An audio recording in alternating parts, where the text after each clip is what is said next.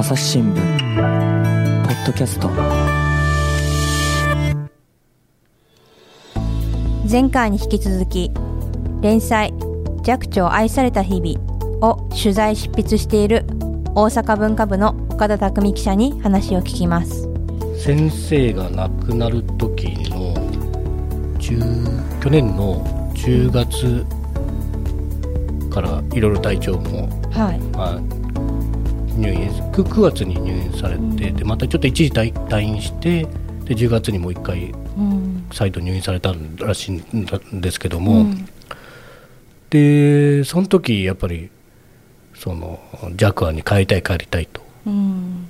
弱案で亡くなることを望んでた、はい。病院じゃなくてですうん、やねっぱ病院ではしに行ってもね、うん。っていうところでその話を聞いてたもちろん瀬尾さんとかスタッフの方とかお医者さんとかにしてみればそれはやっぱり先生の願いを叶えてあげたいと、はい。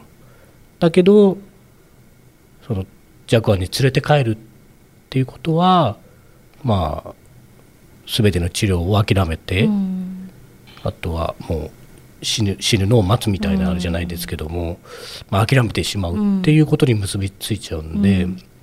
そこの葛藤ですよね。そうですねそれがやっぱりこう聞いててもうこっちも辛くなるくらい、まあもう本当当事者である瀬尾さんとかうん。スタッフの方とかお医者さんとかの方は皆さん苦しかったと思うんですけども、うん。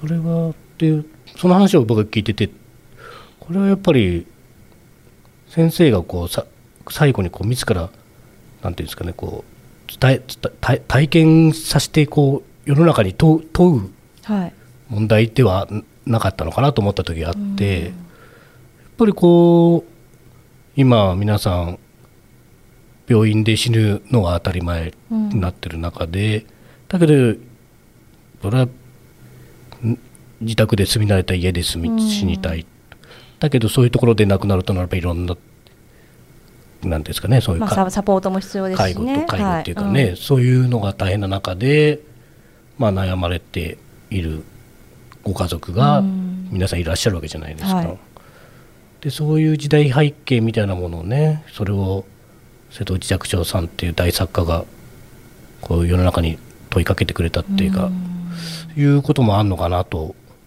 思ったりもしましたけど。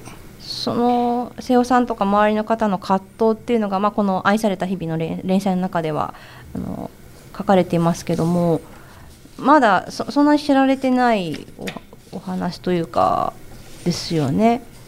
最後の部こ間の最後そうですね。ね。あのん風を風をこじらしたのが秋。亡くなる直前の秋。そこからだから体調がこう悪くなってたってことですか？そうですね。その入院。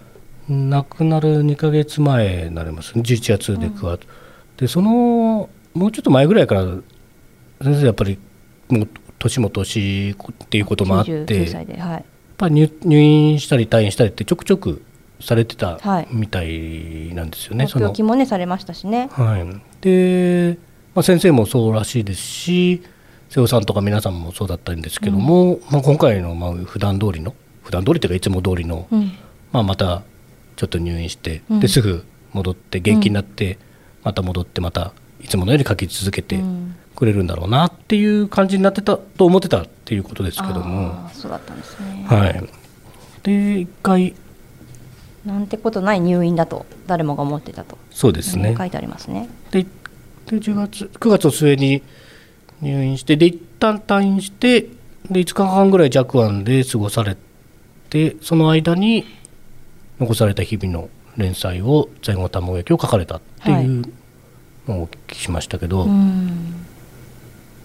でそうですね。まあ、結果的に最後の原稿となったあれですね、うん。でも10月。そのうん。病室でもやっぱり書くっていうのはこうそういう意欲意欲はすごく持ち続けてたみたいでして。でうち「週刊朝日」の方であの横さんとのあの往復往復書簡はいあれを締め切りがあったんでそれを入院中に書く書きたいっていうような話もあったっていうのは瀬尾さんからお聞きしましたけどでそれで原稿用紙と万年筆を置いてじゃあ明日ねっていう形で瀬尾さんも出てってお帰りになったうん。次の日の朝ですか、はい。に看看護師さんから「大変だ大変だ」っていうすぐ来てくれっていう話、電話でなったって聞きましたけど、うん。でその間にのこ軽い脳脳梗塞になっなってうんてなかなか意識がこうはっきりしなくなったっていうことそその最後まで最後の最後の言葉がま書くと。あまた明日来るねっていうですね。うん。うん。でその時がやっぱりもう書く書く。まあ原稿用紙を書く置いて書き続けるっていうところが最後だったっていうか、はいはまあ、はっきり意識のあるところだったって聞きましたけどはい。での脳梗塞になってからはもうどんどんこう意識もレベルも下がっていって、そうみたいですあじゃ。会話はもう難しくなったんですか。ま、全くできないわけじゃなかったらしいんですけども、こう合図っていうか、うんみたいなあれだったらしいんですよね。はいでまあそこそそこからまああのどどういう状態にあ脳梗塞でこうだんだん意識がこうちょっと低くなってきてからっていうのはそれでもうそれはですよね、それであの瀬尾さんとか秘書あのスタッフの方、娘さんとかあはい。とお医者さんの方ってうん、話し合いをして、で何度も話し合いされて、いつ連れて帰ろうかっていうのもあったって弱案にだらから連れて帰るっていう話がこうちょっと進み始めたというか、で弱案に連れて帰ってそちらでその24時間体制で看護師さんとかに来ていただこうかみたいな体制も整っていた、うんっていうことでしょうぱり悩んだでしょうね、それはもうどこのご家庭でもそうだと思いますけど、まあ、さっきもあの岡田さん話してましたけど、まあ治療だからここで区切りをつけるっていう裏を返せばかなりますもんね。もうそれで瀬尾さんのインタビュー聞いててその話でちょっと印象深かったのがはい、やっぱりこの瀬瀬戸内寂聴先生ってそういう大作家の方は自分で全てを決めてきたわけなんではい。やっぱり最後もうん。どうしたいのかっていうのうん。は先生に決めてほしかったんだっていう瀬尾さんの言葉があって。それは寂聴さんは最後は自分で帰り,、まあ、帰りたいっていう思いは伝えていたけど最後の最後での決断っていうのはもう意識もあれでしたしできなかった。そうですね。だからそのうん。残すくなって意識が朦朧としてきて、でそれでじゃあいつ着案に連れて帰ろうかって病院病院にこのままって、ね決めて。うん、でそこをやっぱり寂聴さん先生に決めていただいほしかったと。うん。でやっぱりねその瀬戸内寂聴さんっていう方々じ今までの人生を全て決めてきたんで、うん。っていうので瀬尾さんが先生にいろいろこう「どうしたいの?」って「私はどうしたらいいの?」うん。っていう問いかけてっていう。でもやっぱり答えがやっぱりもうないっていう。その話を聞いた時にまあやっぱり辛かったんだろうなっていう。そうですね。まあだから周りもそうですしご本人もねまさかここで本当に意識がもうこうギリギリのとこまで落ちるってわからないですからねきっと。うん。でジャクアに帰ってきてからっていうのはどう？それでね11月と亡くなる次の日にじゃあジャクアンに連れて帰ろうって決めてたらしいんですよね。うん、あで亡くなるなんかあのけ結果的にはなくなっちゃったのはいが9日、はい、はい、11月9日で。で10日には連れて帰ろうかっていう話になってたって聞きましたけど、で、うん、でもまあ9日の朝亡くなっちゃったんで、うん。はい、で連れてきて、まあ、ジャクアにお帰りになってっていうことになりますよね。うん。そうだったんですね。まあ、その後やっぱりマスコミ対応がやっぱりだいぶ大変だったっていうのがね。そうですね。私も会社にいたのでもう鮮明に覚えています。なんか亡くなったらしいみたいな情報がこう飛び交ったりですね。そうなんですよ。で僕はね、まあ、あの時まあ奈良にいたんで,、はい。でまあ、入院されてるって話はちょっと聞いてたんですけども、うん。まさか死ぬとは思う思わないですし、うんまあなんかね何度もこう復活というかね あのしてきたっていうあれもありますしね。あでまあ、あとなんかその、ツイッターでねあの寂聴先寂聴さんが亡くなったんだっていうのがうん。と10日だったかな、うん。に騒ぎになりまして、うん。はい、それ誰のツイッターですか？それはよくわかんない。ああその、まあ、公式とかいうのでなく誰かのまあ噂というかみたいなやつが流れたって。そうですそうですそうです。そうですまあまあまあ誰かっていうのは、まあうん。なんとなくあ。れだらしいんですけどもね。はい。はい、でまあでもそれはあれですね。だまああの大ニュースですよ、このでそれがまああって寂聴さんのスタッフの方々特に瀬尾さんは大変だったとうんいう話で、まあ、新聞記者の僕が聞くのもうん。ねちょっとそこは聞きに聞きにくいわけでもなかったですけど、まあ、ちゃんと聞かなきゃと思って、まあねそこがねはい。はい、でそれも連載の方に書かせていただきましたけど、はいはい、結構結構そこは踏み込んで聞聞けたかなと思ったんですけども。まあ、あの時どうだったかっていう、まあ、岡田さんとしてはやっぱ亡くなったかどうかの確認はしないといけない。でも瀬尾さんの、まあ、若干にはたくさんのマスコミとか、まあ、張り込みとかですねあったんでしょうね。まあ瀬尾さんもそのぐらいがやっぱりもうまさか張り込みまでされるとはっていうようなあれでしたけども、ん。はい、やっぱりそのマスコミに公表しなきゃいけないっていうのはねもちろんそれは瀬尾さんたちももちろん分かってるんで、やっはいぱりそのタイミングがいつにしなきゃいけないって。それはやっぱりなくなってすぐとかうん。明日とかじゃなくて、まあ、そっとしておいてよっていうことですよね、はい。当事者からしたら。うん。ただそれはやっぱり非常にそう思いますよね。うーん。うん、ただこっちとしてはやっぱりまあ新聞記者としてやっぱりいち早く伝えなきゃいけないっていう、はいまあ、そこら辺もね悩ましいとこですよねやっぱりね。まあ、そこはでも岡田さんとしても、まあ、悩ましいというか葛藤を抱えながら、うん。まあ、当時だからやり取りというかあったんですか？亡くなったんですかっていう、まあ、裏を取るって言い方しますけど、うん。まあ、それはいろいろ頑張りましたけど、どうなんでしょうね。もうそこ。こればっかりはね本当うに、ん。そのうん。一まあそれは早ければ早い方がいいんでしょうけども、うん。まあ、そういう遺族とかの方々にしてみればそっとしてしてほしうん。欲しいっていうところもあれば、でもかといってこういうネット社会になっちゃってねネット時代、ツイッターで流れちゃうわけで、じゃあそのツイッターのが本当に正しいのかどうかっていうこともあるわけですしね。うん。でただ正しい情報をどう伝えるかっていうところなんですけど、特に人の生き死ににうんまつわることですからね。うん。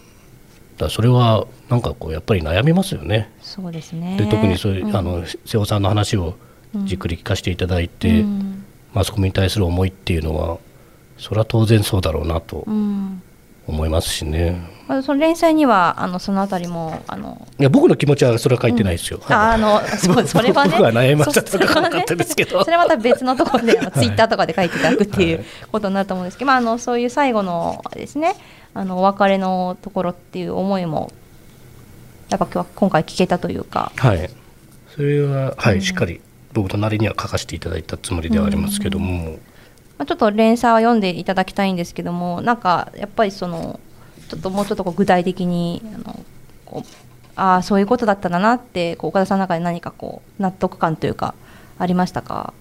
まあだから当時はあれですよね。あの取材をしなかしないといけなかったわけじゃないですか。寂聴さん亡くなったんじゃないかっていうの。でその時は実はその寂庵の中では、まあ、瀬尾さんとか周りのご家族とかはどういう思いだったかっていうのは今回聞けたわけですよね。そうそうですよね、うん。やっぱりねその辺がもうあーやっぱりそっとしてほしいっていうのがね、あるわけですからね、うん。どういうもんなんでしょうかねやっぱりね、まあ本当悩ましいですよね、その伝える側と方として見てまも、あそなそうですね。うん、でお別れはあのまあその結局マスコミへの発表っていうのはありましたけどもあのすぐにですね。であの私も朝日新聞デジタルで東京本社にその時はいまして流した記憶はありあのまだ覚えてますはっきり。それであのお通夜とかだからご家族とか瀬尾さんとお別れっていうのはできたんですか？そうそう最後はあのー11月9日の4時くらいに、3時か4時ぐらいっておっしゃってましたけど、病院から瀬尾さんの方に連絡があって、はい。それであの瀬尾さんが慌ててタタクシーで病院に向かって、ですごい雨の中土砂降りだったってうん、すごくそれを覚えてるっておっしゃってましたし、でそれからまああのもちろんあの他のスタッフの方とかご家族の方に連絡して、うん。で、えー病室に皆さん集まって、はい。で最後うんこう見見見とったっていうか見送られて、うん。はい。本当眠るような、眠るようなうんお顔だったっておっしゃってましたけどね。苦しんだりはせずに。うん、全然そんなことなく、あは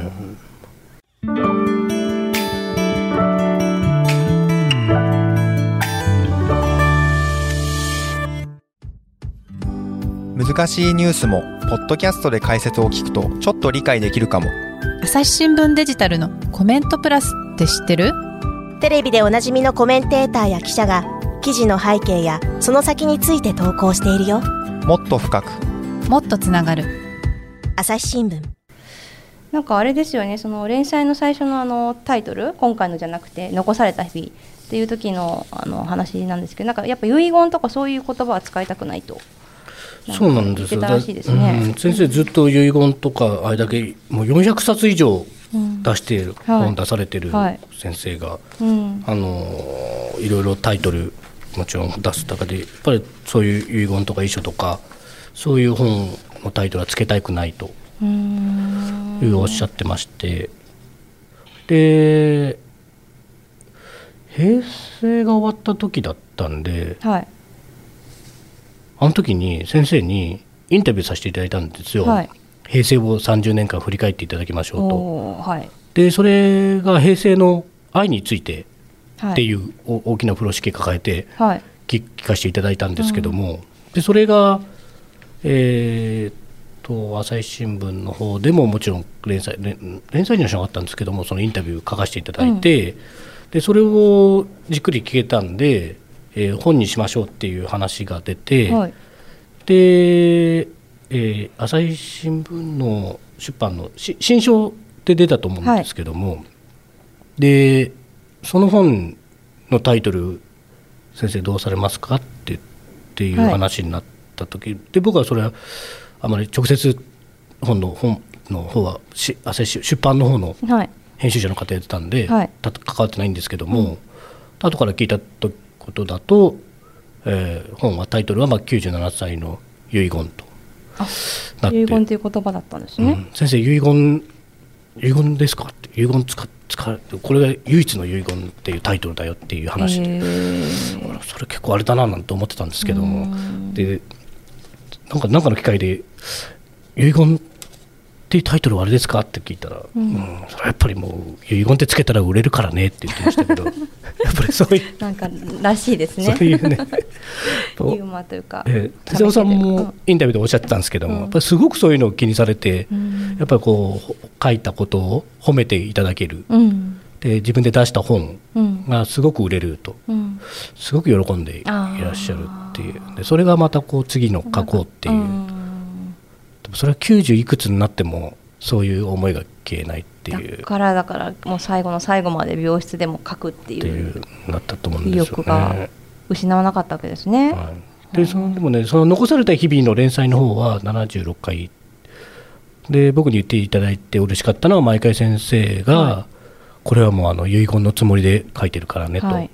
でその晩年の90歳うん。の92からの10年間を一番よく知ってるのはこの連載だと。いうこともおっしゃってくれて、ああやってよかったなといううん。始めさせてもらってよかったなっていうのはずっと思いますけどね。だから遺言書きたくないとは言いつつも書いてたってわけですね。このコラムという形ではありましたけども。やっぱりその、書き続けるやっぱ書いて伝えるっていうことうん。をずっとされてる、ね方ですしね、うん。そこがやっぱりその連載の中でうん。やっぱりやっていただいたんじゃないかなと思いますけども、うん。なんかペンを握ったまま机の上の原稿用紙にうつ伏せになって死ぬことが理想だったっていうのがあの過去の岡田さんの記者に書いあの記事に書いてありますね。これもその先生例えば先ほど言ってたあの長編小説書いて「命」はい、あれを書いた時の会見が着案であったんですけども、はいその時もまあいろんな記者から質問が出て、やっぱりどういうその最後みたいなうん。理想の死に方はみたいな話が出た時にそういうのをおっしゃってて、あはい、でも本当にそうだったんだうん。そうそうしたかったんだと思いますよね。はい。まあそれでまあご本人寂聴さんはあのねあの命を全うされたっていうことなんですけどもあのちょっとまた話戻るとこの愛された日々ということでまあその岡田さんの思いとしてはゆかりの人をまあ訪ねて話を聞くことでまあ蘇らせたいと寂聴さんを蘇らせたいというようなことなんですか？あそうそうそれがですねあのー例えばこの前のえー5月に始まった中野優さんのそのドキュメンタリー映画を見た方々が、えーやっぱりそれを見見終わった後にこうあ寂聴さんにあ会えた気がするってやっぱりみ皆さんそう言うわけですよね。で確かに見ててああってやっぱり懐かしくなってみたいな、あああいう時もあったねって言ったり新しい発見もあそういうところもあったんだみたいなのがあって。うんで亡くなってから半年ぐらい経ってからの映画公開でしたけども、はいやっぱりそういうのを見たらそういう気持ちになりますよね。うんでそれから瀬尾さんが書かれてる、せあの本はいあの先生との思い出を自分でご自身で書いてはい。本されて出されてるんで、うん。そういうのを読めばやっぱり、おーまたこう会える気持ちになれるかなと。うんねはい。で、まあ、僕も連載をさせていただければそれはね誰かうちの記者の先輩の記者に言われてその岡田さんの筆で蘇らせてくださいっていう、あそうだったんですね。うんやっぱなんかいいこと言う先輩だなと思って。うんうんでそれができるかどうかはちょっとあれなんですけども、やっぱりそういうのはもういろんな人に話を聞いてそれを伝えられることによって、でよ連載読んでいただいた方に、うん。あ先生のこういう面もあったんだなとか。いやーそうですね、うん。もう本当この第一章の瀬尾さんのところはなんか目の前にいるようなね気にさえなりました、うん。そういうふうに思っていただければありがたいですよね。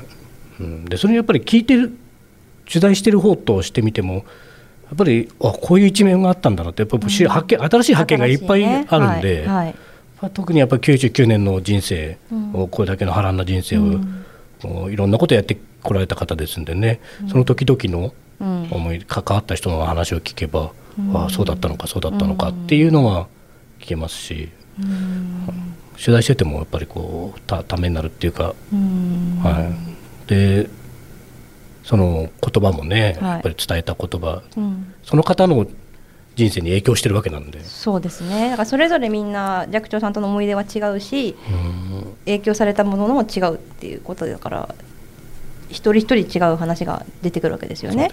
ただちょっとねあの、まあ、いろんな人聞けばやっぱりダブル部分もねちょっと出てくるかもしれないんですけど そこはちょっとご容赦していただきまあそれが真実ですね。はい。うん。まあ、たあっちこっちで違ってもそれはそれで問題かと思うので。これはあのーまあ、今回10回で、まあ、第1章瀬尾さん司書の瀬尾さんでしたけど今後は、まあ、不不定期というかあの取材ができ次第というかまとまり次第あの記事になるということですよね。そうですねだあのやっぱり紙面だとどうしてもそのスペースが限られちゃう部分ってあると思うんですよね。ただデジタルでできる時はやっぱりこうまあ10回できる連載ってなかなかうん。あれですもんね。一人の方に10回聞けるっていうたっぷり聞けるって書けるっていうのも今デジタル紙面じゃなかなかできないかなと思うんですけども、はい。まあ、デジタルでできますしでやっぱり瀬尾さんの話を聞いてる時に最初別にな何回やろうかなとかっていうわけじゃなかったんですけども、やっぱ聞いてれば聞いてるほどいろんなやっぱり思い出も深い話も出てし、いや本当あと愉快なおお話もいっぱい出てくるんで。ね。いや噛み締めながらもなんかこうスルスルと読めましたね。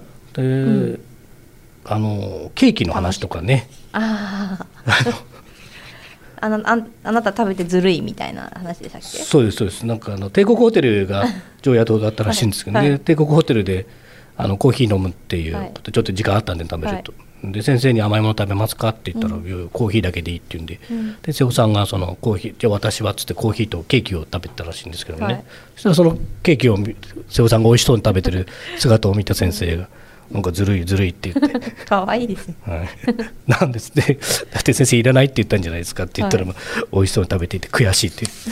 悔しいってなんか面白いなっていうのがあったりとうか、ーやんなんか瀬尾さんの方がお姉さんみたいなっぱりそういうおやっぱお茶目な、うん。愉快な先生ですからね。あー。またこのねドキュメンタリーとか映画と映像とはまた違うねこう文字でうん。お別れの会の時にね、あの楽しみながら。南川さんがおっしゃったんですけど、はいやっぱ99歳のアイドルっておっしゃってたんですけどね、僕ね、そううまいことおっしゃるなと思ってやっぱりそういう99歳になってもやっぱアイドルで、うん。まあ、マスコットって言ったら怒られるかもしれないですけどうんかわいね。可愛らしい一面もあるってことですね。うん。だからねさっきのちょっとね見取りの話とかになるとすごいこうずっしりあのね来る部分もあるけど、まあ、それもね知れるっていうことですしこういうお茶目な一面もまた振り返ることで蘇るということですね。それでまあ最初その、瀬尾さんのは何回できるかなと思っていろいろ書いてて、まあ、10回はい。でいきます。うん。っていうことで行ったんですよ。で、まあ、この後もそのゆかりの方々先ほど言ってる中あの中村優さんはい。も次もうあの取材させていただいたんで、はい。ぜひちょっと次はあ中村優さんでで？はい、2回目は中村さん優さんで行きたいと思ってるんですけども、はい、それは楽しみですね。でまあその話によってっていうかそのあのもうみんな10回やるわけにもやっぱりいかないんで、あまあそれはね、はい。うん、へ変にこう枠を決めない方がはい、自由に書いた方がいいと思います。ででそれからいろんな方にうん。中村優さんが出たり他の方とか、まあ、あと著名人の方とか作家の方とかそういう方々にいろいろ聞ければと、もうという先生のあのこ交流がね広すぎ幅広すぎるんで、ね、これはもう終わりなき旅に旅の始まりじゃないですか。ぜ全部やるなんてことはもう不可能に近いですし。岡田さん命を全うして、はい。あの、はい。ペロに。作家もいらっし作家の方々だけでも何,、うん。何十人もいらっしゃれば、ですね。で編集者の方とかもいらっしゃれば。そうですね。うん、でそれが全く関係関係ないっちゃ変ですけどその一般の方々うんですよね、ほ例えば法話を聞きに行って、うん。先生の言葉に励ま救われた方とか、ね。はいそういう方々にも可能な限り聞ければと思ってるんですけども、うん。瀬尾さんは何時間ぐらい話聞いたんですか？瀬尾さん結構時間いただいたんで、うん。あと2回 3, 3回ぐらいどれぐらいだった？の10時 ,10 時間ぐらい聞いてたかもしれないですかね。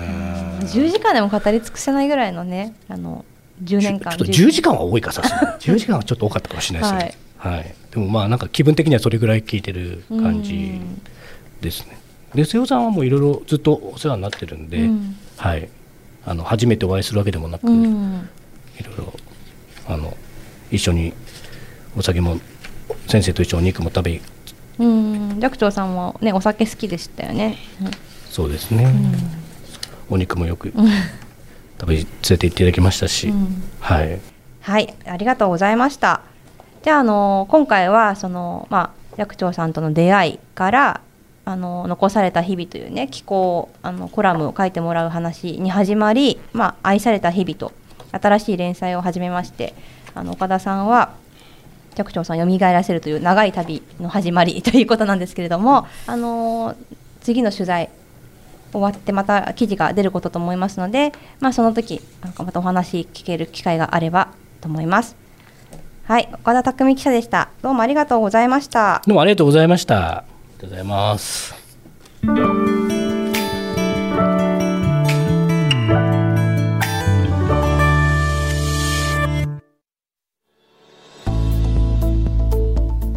はい、今回は大阪文化部の岡田記者に話を聞いてきました。とこれまでの話でも何度かあの触れましたけど、えっと今続いあの始まった連載「寂聴愛された日々」っていうのは、まあ、第一章秘書の瀬尾さんの話が10回目まで配信されていまして岡田さんこれからもゆかりの人に当たり続けて書き続けていくんですよね？はい、頑張って書き続けます。やっぱりもうあの先生の話はいろんな方に聞いてればそれだけ面白いですし、はい、いろんな方に読んでいただいてその寂聴さんの、うん、もう一回こう寂聴さんをこう、まあ、蘇らせるってやっぱりねちょっと大げさかもしれないですけども、こう人柄とかをもう一回振り返っていただいて、はい、でやっぱりこう先生の書いて書かれたものをね、うん、いっぱいあるんでね、ね、それをよ読んでもらおうかっていうように思ってもらえればねいいかなと思いますけども、はい、はい、また知らなかった一面っていうのもなんか新しく知ることができるかもしれないので楽しみにしています。えっと、ポッドキャストの概要欄にもリンクを記事のリンクを貼っておくのでそこからも見られるようにしておきます。岡田さんどうもありがとうございました。ありがとうございました。朝日新聞の伊藤あずさがお送りしました